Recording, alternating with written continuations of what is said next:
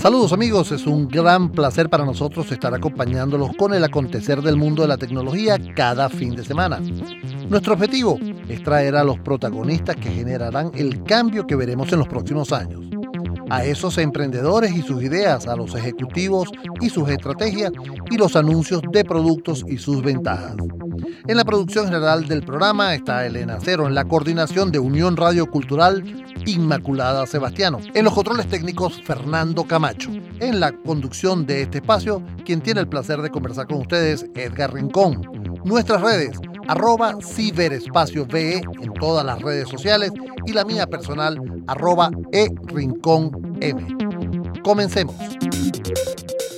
Bueno amigos, y en esta parte del espacio a mí me da mucho gusto conversar con un gran amigo, mi asesor personal en temas de seguridad. Lo molesto cuando tengo algún tema. Él es Carlos López, gerente de soporte y capacitación de ESET Venezuela o Logintel, quienes son los representantes de esta marca para el país. El motivo de conversar con Carlos es justamente tratar un tema que ha estado sobre el tapete y es la protección de las redes empresariales. O sea, ¿qué vamos a hacer? Eh, eh, hemos, hemos estado viendo cómo se está utilizando diferentes técnicas para poder acceder a la información de las empresas, implantarle un virus, implantarle un, malware eh, o no sé, un ransomware para poder capturar la información, utilizando las nuevas tendencias como es la inteligencia artificial. Carlos, es un placer para mí estar conversando contigo y de verdad un placer tenerte aquí. Gracias, Edgar, por la invitación de nuevo. Mira, Carlos, eh, ¿Qué tan efectivos están siendo los hackers en estos momentos con las redes empresariales? Fíjate, este, los motivos siguen siendo los mismos, obtener información, obtener datos, obtener beneficios económicos, por supuesto. Este, los métodos eh, siguen siendo los mismos, es decir, por ejemplo, hay una estadística que no varía lamentablemente a lo largo del tiempo, que es que un ataque, ya sea a, una persona, una red social, una eh, red corporativa, siempre comienza con un contenido de ingeniería social. ¿Qué están cambiando? Bueno, que las nuevas tecnologías hacen que estos tipos de eh, ataques se diversifiquen este, y cada vez sean más precisos. Es decir, este, ahora con el uso de tecnología de, por ejemplo, inteligencia artificial, eh, se hacen mucho más específicos los ataques, más sofisticados. Entonces, eh, los componentes, como les decía, siguen siendo los mismos, pero se han ido sofisticando. Entonces, nosotros debemos partir desde el punto de que, bueno, eh, sabemos cuál es el origen del ataque, sabemos que hay un gran componente de ingeniería social, entonces vamos a atacar, vamos a tratar de cerrar esa brecha. Si nosotros conocemos eso y estamos preparados para combatir por ejemplo, la ingeniería social, eh, no importa qué tan sofisticado pueda ser el ataque, este, vamos a tener una alta tasa de efectividad de poder contenerlo. Claro. Ahora, pero es que mm, yo me pongo a pensar en, todo esto y no salimos de ese loop, ¿no? De, del loop de la protección, mejora el ataque, tenemos que mejorar la protección, mejora la, protección, mejora el ataque y definitivamente eh, llegará un momento de, que podemos pararlo o podemos utilizar eh, ah, ingeniería social o inteligencia artificial para la protección. Sí, por supuesto, incluso ya, ya se usa. Este, los distintos fabricantes, los distintos vendors de soluciones de seguridad desde hace tiempo ya vienen utilizando tecnologías de inteligencia artificial, machine learning, ese tipo de, de tecnologías, este, porque es necesario, incluso antes de que los ataques fueran este, más sofisticados. Recordemos que eh, más allá de que el ataque sea sofisticado o no, todos los días se generan nuevas variantes de ataques, nuevas familias de códigos maliciosos. Entonces, las soluciones de seguridad deben estar preparados para esas variantes, para esas familias de códigos maliciosos que no se conocen aún. Claro, pero fíjate, ¿dónde está la ingeniería ¿Dónde está la inteligencia artificial? ¿En el ataque ¿Dónde está la, inteligencia artificial? En estos momentos eh, ya tenemos inteligencia artificial de lado y lado. ¿Ok? Este, ¿Qué deberíamos nosotros hacer para intentar romper el, ciclo? Eh, evidentemente hay un componente no tecnológico que tiene que ver con aprendizaje y concientización de nuestros usuarios. Como hablando como redes corporativas de nuestros usuarios. Siempre, lamentablemente, son el eslabón más débil de la cadena. Nosotros podemos tener la última tecnología, la última tecnología, los últimos desarrollos en inteligencia artificial, pero si tenemos un usuario que hace un clic donde no debe, este, estamos abriendo una brecha potencial para un ataque. Una vez que nosotros hacemos clic, no sabemos qué va a pasar. Claro, fíjate, fíjate Carlos. Amigo, Carlos López, gerente de, soporte y capacitación de ESET aquí en Venezuela. Eh, Carlos, hay, un proceso en el cual la gente del sistema empieza a bloquear todo, ¿no? Empieza a bloquear los links que te llegan por correo, por correo electrónico. Las páginas que pueden eh, presentar alguna, algún ataque. Eh, páginas que están verificadas por la blacklist. Esa, esa, esa lista negra que hace consulta, hasta Google hace consulta contra esas páginas para avisarte que tienen. Eh, te bloquea, te quita eso, no te deja el acceso, eh, no te permite meter un pendrive en, el, en, la computadora. Empiezan a, cortarte todo y aún así entra un virus. ¿Dónde está la falla?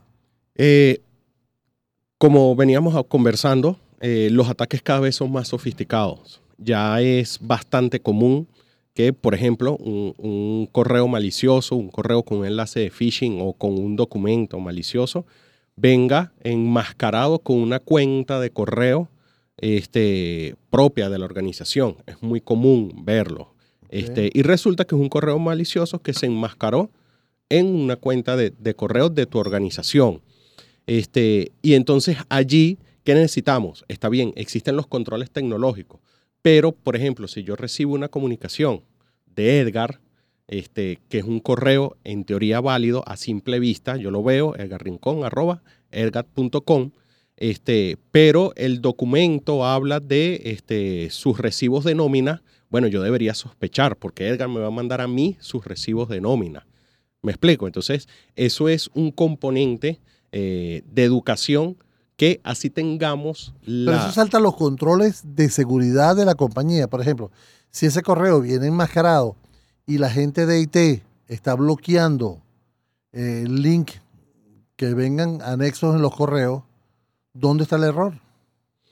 Puede ser un error de configuración a nivel tecnológico, este, como también puede ser un ataque muy sofisticado. Ha pasado. Este, no solamente estamos hablando, esto es quizás el caso más común, hemos visto ataques que se han dado a personalidades.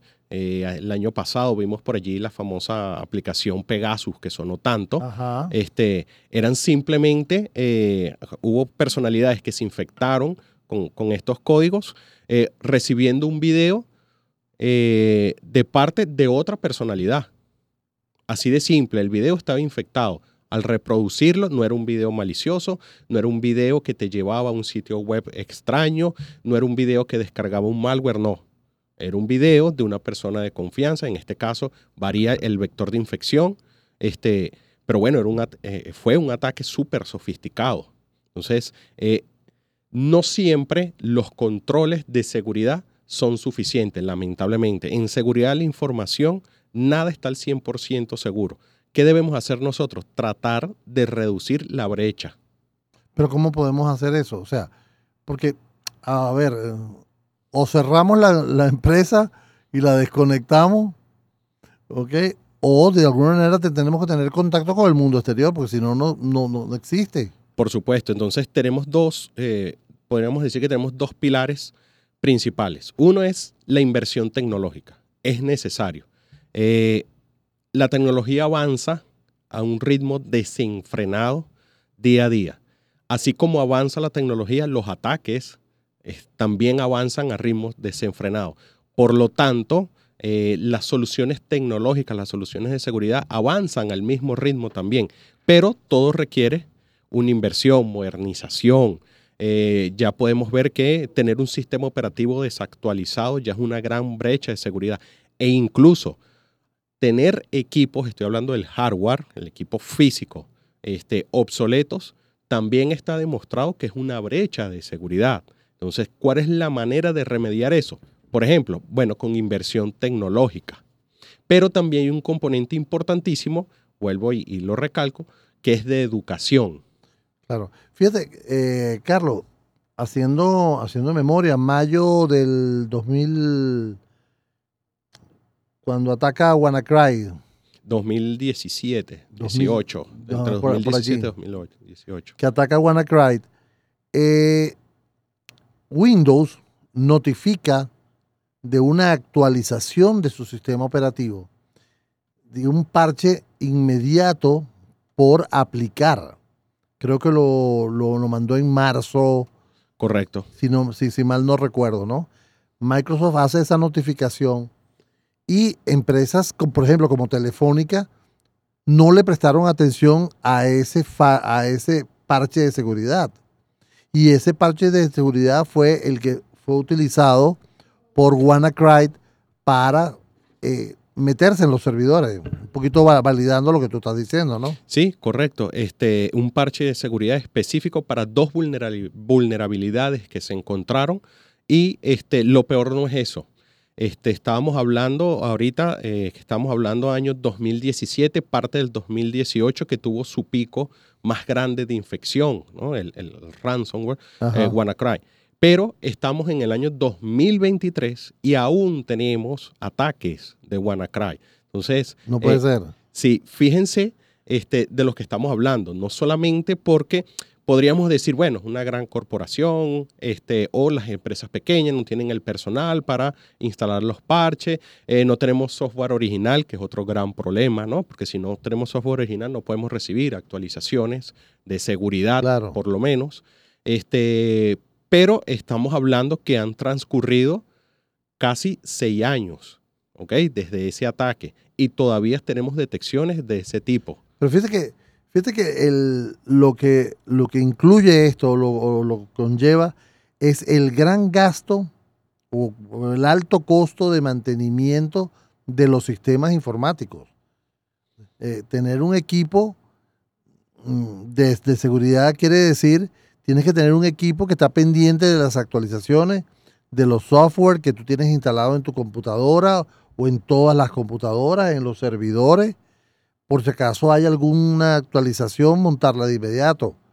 Pero adicionalmente a eso, cifras que reflejaban estas, estas empresas de estudio de, mercado dicen que las compañías en promedio tienen 100 productos diferentes de seguridad instalados en su computadora o en sus servidores. Entonces, eso también requiere actualización. O sea, ustedes como ESET actualizan, bueno, llegan continuamente las actualizaciones, ¿no? Pero también viven en eso, ¿no? Actualizando. Sí, este es un tema de, eh, digamos, del día a día. Estamos un mundo interconectados. Un atacante eh, en estos momentos o alguien que quisiera hacer probablemente exista en el mundo que quiera ser ciberatacante, eh, no va a pensar en obtener beneficios o tener un, impacto o mostrarse eh, por otros medios que no sea a través de los servicios informáticos.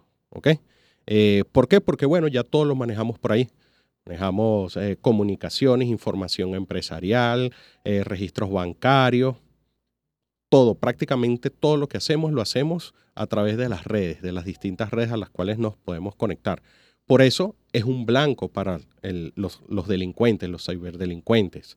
Eh, queda ya de nosotros eh, decidir eh, qué tanto estamos dispuestos a dar.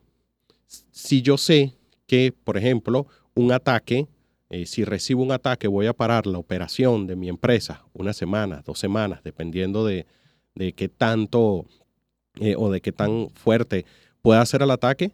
Este, o, bueno, mantener la operación de la empresa e invertir en seguridad.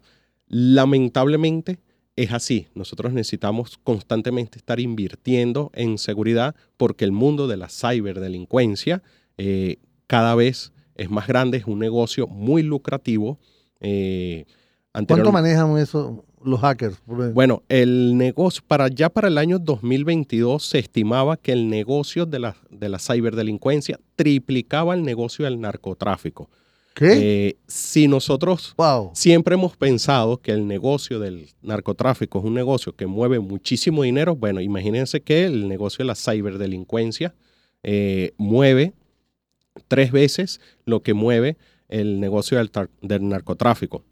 Eh, se estima que un ataque promedio de ransomware, de ransomware, que es un tipo de ataque. Eh, tiene un costo aproximado o un impacto sobre las organizaciones que está alrededor entre los 7 y los 8 millones de dólares. Daños directos como daños colaterales, daños de imagen, este, pérdidas de clientes por el, por el ataque, entre otras cosas. Entonces, estamos hablando que una empresa de cualquier tamaño sufre un ataque de ransomware, este, bueno, tiene que estar dispuesto a perder por lo menos 7 millones de dólares. Qué increíble, qué increíble como...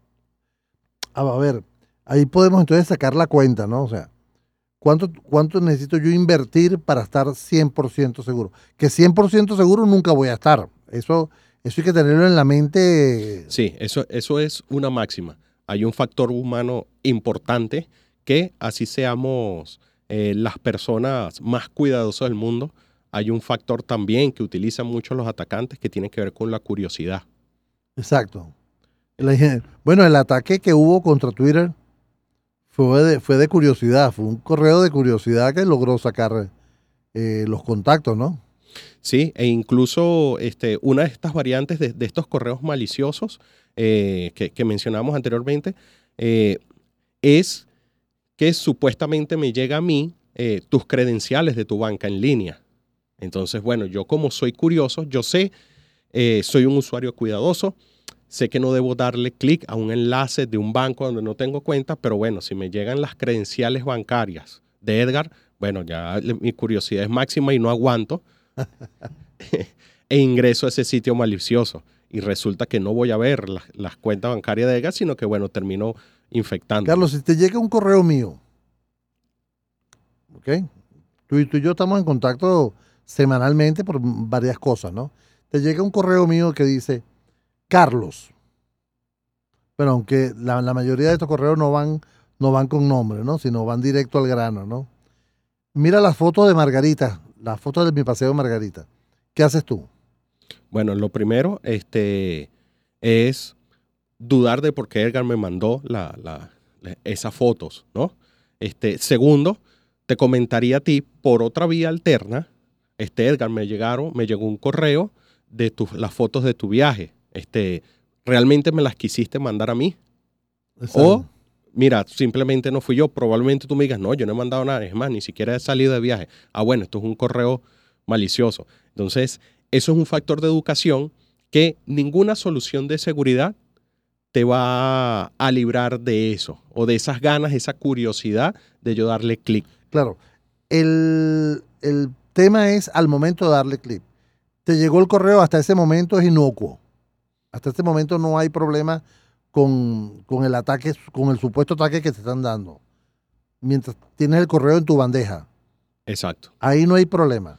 Ahí no hay problema. Muchísimos de estos ataques o estos códigos maliciosos, el ransomware, es- por definición es un código malicioso eh, tipo troyano. El troyano necesita de la ejecución explícita de alguien o de algo este, para que pueda ser efectivo.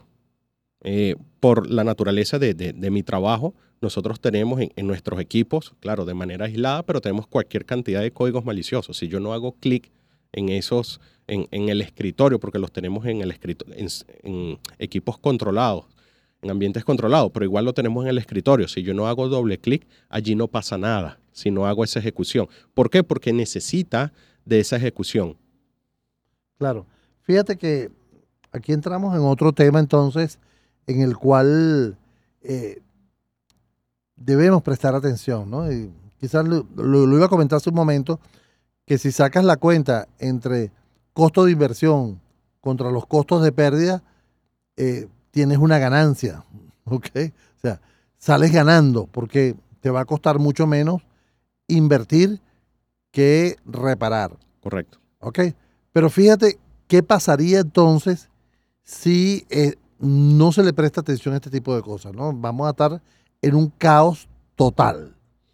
Sí, este, probablemente en algún momento recibas un ataque, eh, probablemente lo estás recibiendo también por allí hay una estadística eh, bien interesante, no recuerdo ahorita los números exactos, este, que habla de que una empresa recibe un ataque o cada dos segundos, como que es la cosa, este, tantas empresas están recibiendo un ataque. No todos los ataques lo vemos. A veces nos damos cuenta cuando ya es muy tarde, ya nos robaron la información, este, ya publicaron la información. A veces nos damos cuenta cuando nuestra información ya está publicada en Internet, nuestra base de datos de clientes, nuestra base de datos de proveedores, este, y ni siquiera lo notamos. Este, entonces, en ese escenario de que en algún momento lo voy a recibir o que en algún o ya lo estoy recibiendo, es necesario que nosotros tomemos acciones. No podemos esperar a que ocurra. Cuando ocurrió, ya todo es post-mortem. Lamentablemente, este, lo que nos queda es recuperar si tenemos de dónde recuperar. Claro. Pero fíjate, Carlos, eh, ya para que no se me vaya el tiempo, estamos conversando, hemos estado conversando con Carlos López, gerente de, soporte y capacitación de eh, Logintel aquí en Venezuela, que es los representantes legales de SET. Ya lo he dicho en otras oportunidades. Eh, yo me siento muy cómodo trabajando con, con ESET y de verdad que es sumamente agradable el soporte que uno, que uno tiene con ellos. ¿Cuáles son las redes para conseguirlos a ustedes? Estamos en todas las redes sociales como arroba eset-be. Ahí lo pueden conseguir. Pueden allí este, conseguirnos, consultarnos, seguirnos. Eh, allí siempre estamos posteando información de interés, eh, no necesariamente con alto contenido técnico, es una información para todos pero también están haciendo seminarios y webinars. Creo que tienen, dentro de poco tienen un webinar. Sí, este, por lo menos una vez al mes generamos un, webinar de tendencias, eh, donde desciframos también posibles ataques eh, que se hayan dado en algunas partes del mundo, pues, bueno, para que estemos preparados. Eh, no está, estamos conectados, como tú lo decías, entonces eso quiere decir que no estamos exentos de recibir un ataque. Mira, Carlos, este, vamos a ver, yo voy a aplicar a tu, a tu memoria a ver si, si recuerdas. Carlos, en, un evento que realizamos hace poco de actualización tecnológica, mostraba cifras y mostraba datos interesantes, ¿no? ¿Cuánto cuesta una tarjeta de crédito en Internet? No, no recuerdo el monto exacto, pero es nada. Estamos hablando de eh, está por debajo de los 10 dólares conseguir la información bancaria para poder utilizar una tarjeta de crédito. Y ahí tenemos pasaportes también. Pasaportes de distintas nacionalidades, tarjetas de crédito, green card, este, información corporativa. Y Eso es la, la dark web. En la dark web. Ese es la, el Internet oculto. Y ahí la deep web, que es mucho más grande de lo que vemos. Correcto y eh, tenemos el Internet normal. Por si acaso alguien no sabía que hay esas diferencias. Por lo menos en la dark web consigues de todo. De todo. Lamentablemente, pero se consigue de todo. ¿Cómo entro ahí? No, no, no me diga, no me diga, porque no quiero saber. Amigos, hemos estado conversando con Carlos López, gerente de soporte y capacitación de los Intel, eh, representantes para Venezuela de ESET, ya lo dijo, sus redes sociales, arroba ESET underscore VE. Por allí lo pueden encontrar. Carlos, muchísimas gracias, hermano, por haber estado con nosotros.